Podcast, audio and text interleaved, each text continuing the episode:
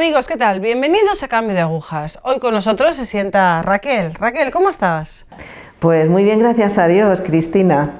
¿Puedes contarnos un poco de ti? ¿Puedes presentarte? Sí, bueno, me llamo Raquel, Raquel Blaya, eh, tengo 56 años, eh, trabajo como profesora de instituto aquí en un instituto en Alcalá y pues mi vida eh, ha transcurrido mucho tiempo sin Dios, pero en un momento determinado me, me regaló su misericordia y mi vida pues ha cambiado totalmente. Mi madre dice que me han dado la vuelta como un calcetín. ¿Creciste en una familia católica? Quiero decir, ¿tenías algún conocimiento de Dios, de la fe? Eh, sí, mi familia era, era, y es católica, pero en España en, en aquella época todo el mundo era católico porque era un estado confesional. Entonces íbamos a misa los domingos, luego tomábamos el aperitivo, las procesiones de Semana Santa, la Navidad pero no recuerdo que yo tuviese una fe em, profunda, porque en mi casa no se hablaba mucho de Dios. Yo sé que mi madre siempre ha rezado, pero no era un tema de conversación entre la familia. Y luego pues también estuve un poco desarraigada, mis hermanos y yo, porque cambiamos mucho de sitio. Mi padre trabajaba en un banco, entonces lo trasladaban con frecuencia y al final éramos mis padres, mis hermanos y yo. No teníamos familia donde vivíamos y entonces pues en ese sentido a veces estaba un poco perdida. Llegamos a la época de la adolescencia, que habitualmente es cuando los jóvenes se desvían un poco del camino. ¿Tenías contacto con Dios en ese momento de tu vida? Pues en la adolescencia fue cuando yo me alejé de Dios. Él nunca se ha alejado de mí y eso lo sé ahora, pero en aquel tiempo yo me alejé. Coincidió con la muerte de Franco, entonces la juventud pues teníamos un, ansia y casi una, una, sed ¿no? de, de libertad, de hacer lo que quisiéramos, porque podíamos pensar lo que quisiéramos, y yo me vi ahí metida en esa ola. Entonces yo recuerdo que en el instituto hablábamos dábamos filosofía y entonces hablábamos mucho de la existencia de Dios entre nosotros y casi siempre llegábamos a la conclusión de que Dios no existía. Entonces, pues ahí, ahí me quedé yo, en que Dios no existía. Y eh, recuerdo incluso una vez una compañera que era religiosa, que era muy creyente, me llevó a que hablase con un sacerdote. Y yo empecé en el confesionario empezó a hablar conmigo y yo dije, no, o sea, como un disco rayado, ¿no? Yo no creo en Dios, no creo en Dios, no creo en Dios. No, no, oía, no oía nada, solo no creo en Y ya el sacerdote recuerdo que me dijo, pues cuando creas vuelve. Y al cabo de 35 años volví. Vale, eh, te metes en la universidad, entiendo que, bueno, te introduces de lleno en tu vida profesional. ¿Sigue habiendo algún, no sé, aparece de repente Dios? Pues en la universidad eh, fue el yo me hago a mí misma. Al no tener a Dios era yo, mi guía, quien decidía lo que estaba bien, lo que estaba mal, no había nada prohibido. Yo tenía mi educación religiosa, pero la tenía pues ahí un poco acallada. Y, y entonces, en particular en mi caso, yo siempre he sido muy estudiosa y el mérito que yo veía en mí, el mayor mérito, eran los estudios, digamos los valores académicos. Entonces yo siempre iba por el sobresaliente, tuve premio extraordinario fin de carrera, o sea, era yo puedo porque yo sé y yo consigo títulos académicos, era un poco eso. Y bueno, pues así ya llegué, leí la tesis doctoral, aprobé la oposición y entonces ya cuando eh, aprobé la oposición, yo también tenía un novio y ahí fue cuando todo empezó a desmoronarse. ¿no? Ahí empezó la caída, se puede decir, interior, la caída interior. El castillo de naipes que yo había construido se desmoronó. Y entonces pues yo entré en una depresión, corté con aquel, aquel novio que tenía, el trabajo que tenía empecé a no aceptarlo. Yo ahora veo que lo que no aceptaba era la cruz porque en el mundo en el que si tú te mueves con valores del mundo, pues es lo que te resulta desagradable, déjalo y coge lo que sea agradable. Lo que te perjudica, déjalo y coge lo que te beneficie. Entonces, claro, mi profesión es muy dura y yo rechazaba eso. Era como decir, yo no me merezco esto. con todo lo que yo he estudiado, con todo lo que yo valgo, con todo lo que yo he hecho, ¿no? Pero ya el Señor estaba llamando a mi puerta. Y bueno, pues ahí empezó un poco de noche oscura, sin saber yo que eso era una noche oscura, pero estuve pues siete años con una depresión. ¿Achacas tal vez a que la no existencia de Dios a esa depresión? O sea, el no tener... Pues eh, puede ser, sí que lo pensé. El problema era que yo me había pronunciado tanto en contra de Dios que a mí el enemigo me tenía agarrada con tienes que ser consecuente con lo que has decidido. ¿Y cómo sales de esa depresión? Bueno, pues de la depresión estuve en tratamiento dos años y entonces ya cuando me empecé a encontrar mejor, pues yo iba a, a una esteticista, ¿no? un salón de belleza. Y entonces allí esta mujer, que era muy maja y yo le contaba mi vida, y me, entonces me sugirió, dice, ¿por qué no vas a una, a una médico que yo conozco que mm, trabaja con medicina homeopática? Yo no sabía lo que era aquello. Bueno, pues yo fui. Y nada, bien, era una doctora con medicina homeopática que le vendían en las farmacias, pero aquella doctora me sugirió un día que por qué no iba a ver a una amiga suya que hacía cartas astrales. Y yo pues nada, me fui a ver a aquella amiga. Es para mí no había nada malo, o sea, quiero decir que yo no le veía no veía el mal por ningún sitio. Aquella mujer que me hacía la carta astral luego me mandó a otra que daba masajes, pero eran masajes así tipo ya energético, de visualizar energías, que las energías entran, que salen, no sé qué. Y luego esta me llevó a otra, y luego esta me llevó a otra. Al final eh, llevaba pues varias cosas a la vez y todo estaba relacionado con lo mismo, con las energías. Era la energía cósmica que entraba, que te sanaba, que tú mismo te podías sanar, porque era eso, ¿no? Era la fuerza cósmica. Tú podías sanarte tú y podías sanar a los otros. Entonces ya es un, es un modo de pensamiento en el que tú te conviertes en el centro.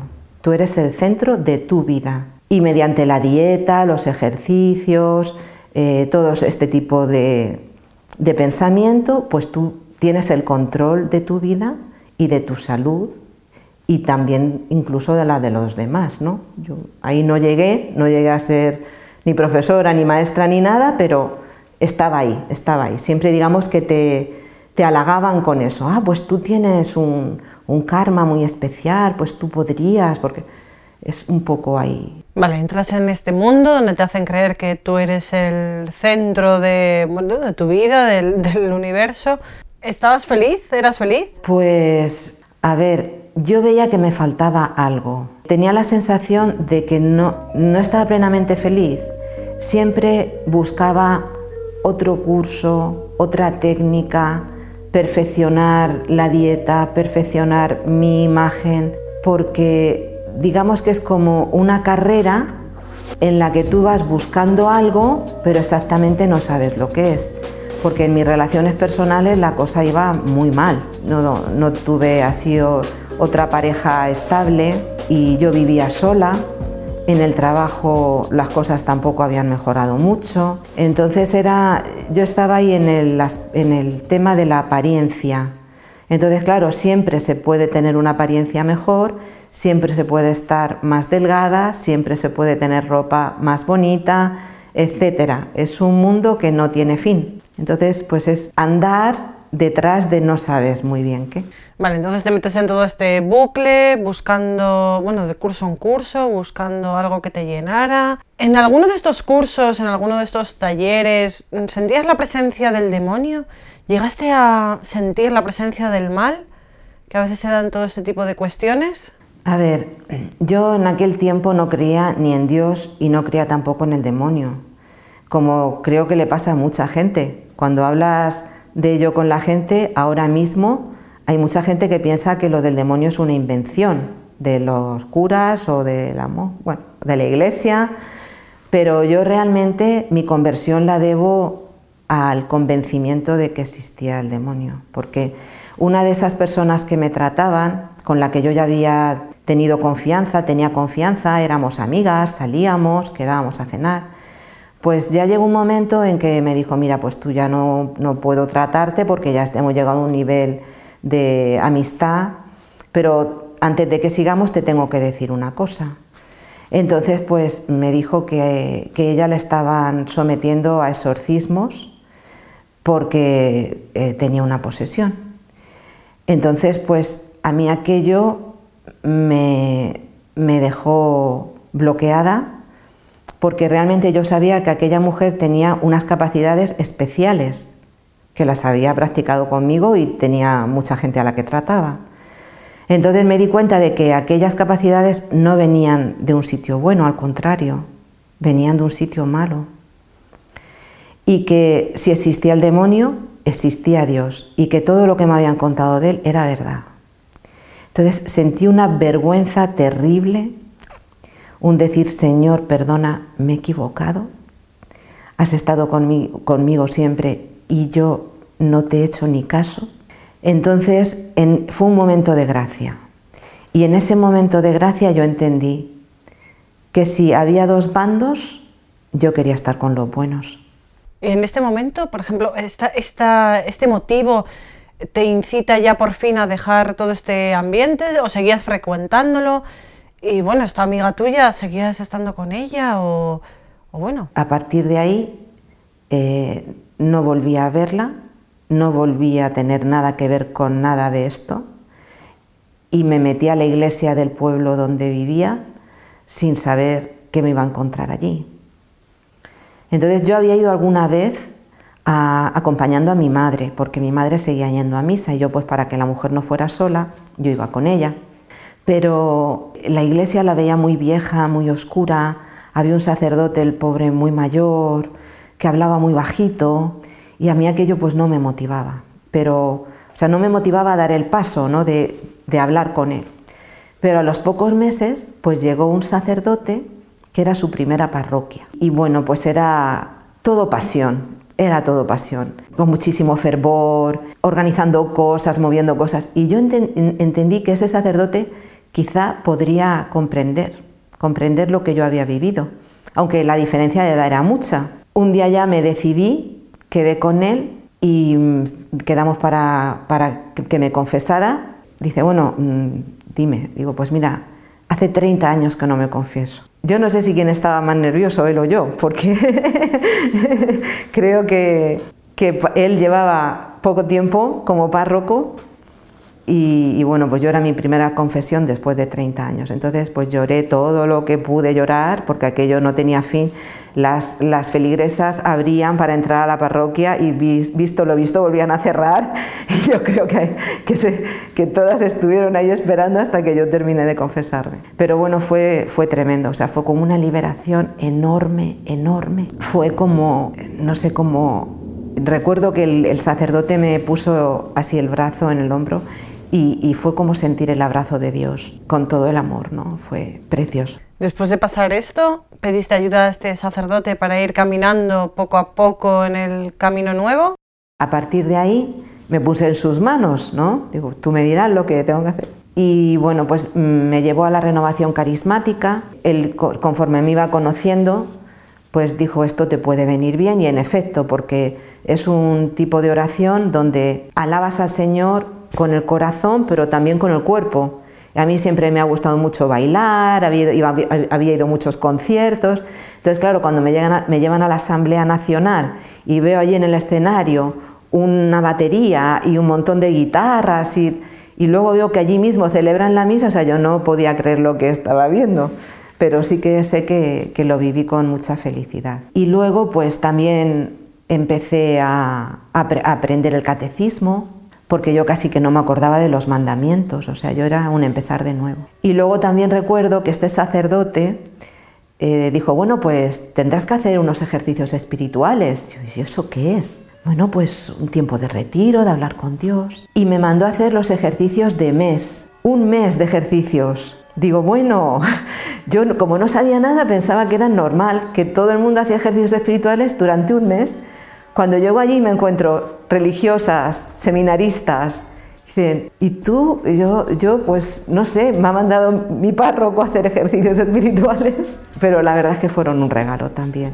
Todos los días le doy las gracias al Señor por haberme mandado este sacerdote y todos los que me ha mandado detrás porque realmente han sido muy, muy buenos sacerdotes. Qué importante es siempre tener un buen director espiritual, alguien que te guíe, un sacerdote, una religiosa, siempre alguien que nos ayude en ese camino de conversión o que nos ayude en nuestro camino en la fe, que nos indique cómo cambiar nuestros hábitos. Raquel, ¿cómo sigue? ¿Cómo sigue tu conversión? ¿Estás en la renovación carismática? Entiendo que sigues. ¿Cómo continúa? Bueno, pues yo en la renovación estuve varios años y realmente para mí pues fue una ayuda grandísima porque aprendí a alabar a Dios con el corazón, eh, a darle gracias, a conocer al Espíritu Santo, que también en la renovación carismática es muy importante y ahora también en lo que estoy haciendo de la misión pues también es muy importante. Entonces pues estuve unos años y hubo ahí también un cambio en mi vida porque del pueblo donde yo estaba, donde fue empezó mi conversión y conocí a este sacerdote,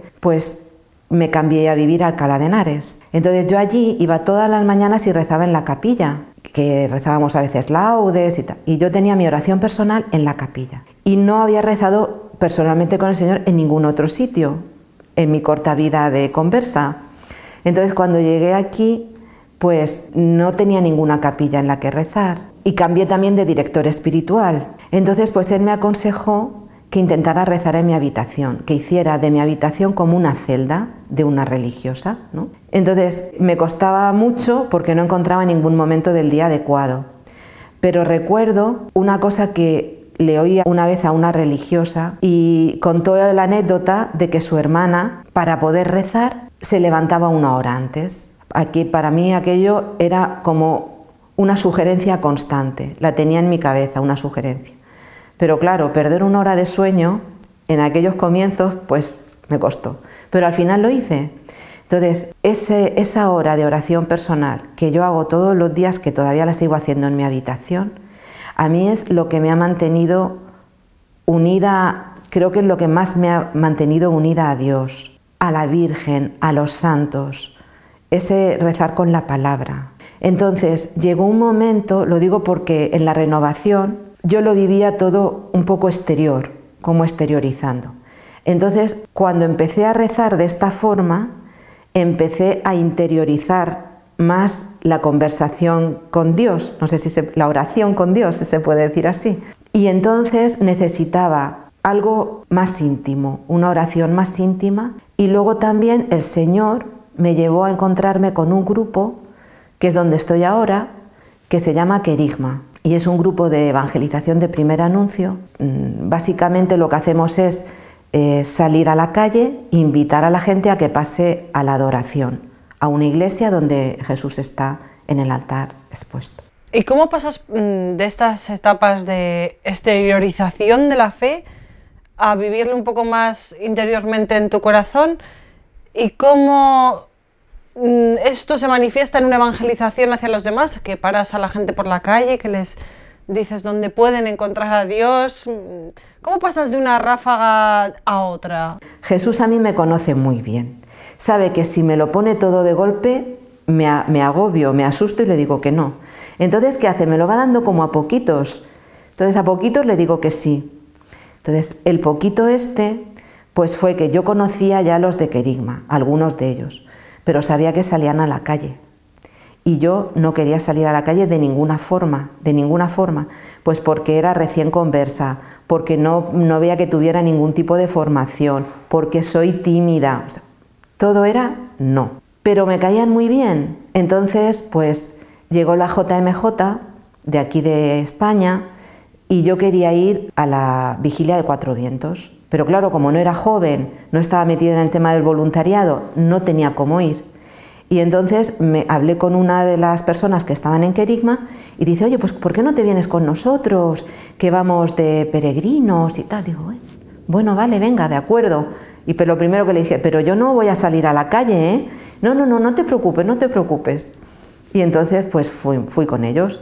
Pasamos la vigilia, ahí en esa vigilia les tomé muchísimo cariño, No sé, yo creo que ahí fue también la Virgen que me tocó como el corazón maternal, ¿no? Era como decir, tienes que cuidar de ellos, no sé, fue algo, algo un poco extraño. Pero a partir de ahí ya pues empecé a ir a las oraciones que hacían, siempre diciendo yo no salgo a la calle.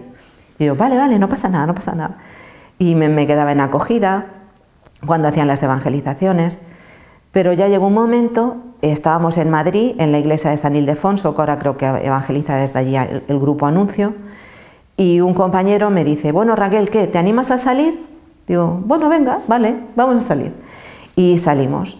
Entonces, pues por todo lo que viví yo aquella noche, es un sitio donde sales de la iglesia, está todo el mundo de botellón, todo el mundo, gente joven, la gente que pasaba con dos o tres copas de más, Claro, pero ese mundo a mí no me resultaba desconocido, porque yo había estado en ese mundo hacía unos años. Entonces, claro, yo intentaba hablarle a la gente, diciéndolo, no, mira, pues pasa que está el Señor, que te quiere, que está vivo, que te está esperando, que quiere encontrarse contigo, y nadie me hacía caso. Nadie, ni a mí ni a mi compañero, fue tremendo. Pero por lo que yo viví aquella noche, no por no extenderme más, llegó un momento en que entendí que el Señor me pedía que si quería ayudarle porque había mucho trabajo por hacer. Lo que pasa es que yo no sabía cómo el Señor me iba a poder emplear para ayudarle a él en algo. O sea, pero claro, dices, pues venga, sí, Señor, o sea, ya a estas alturas del camino, pues llévame donde quieras, claro.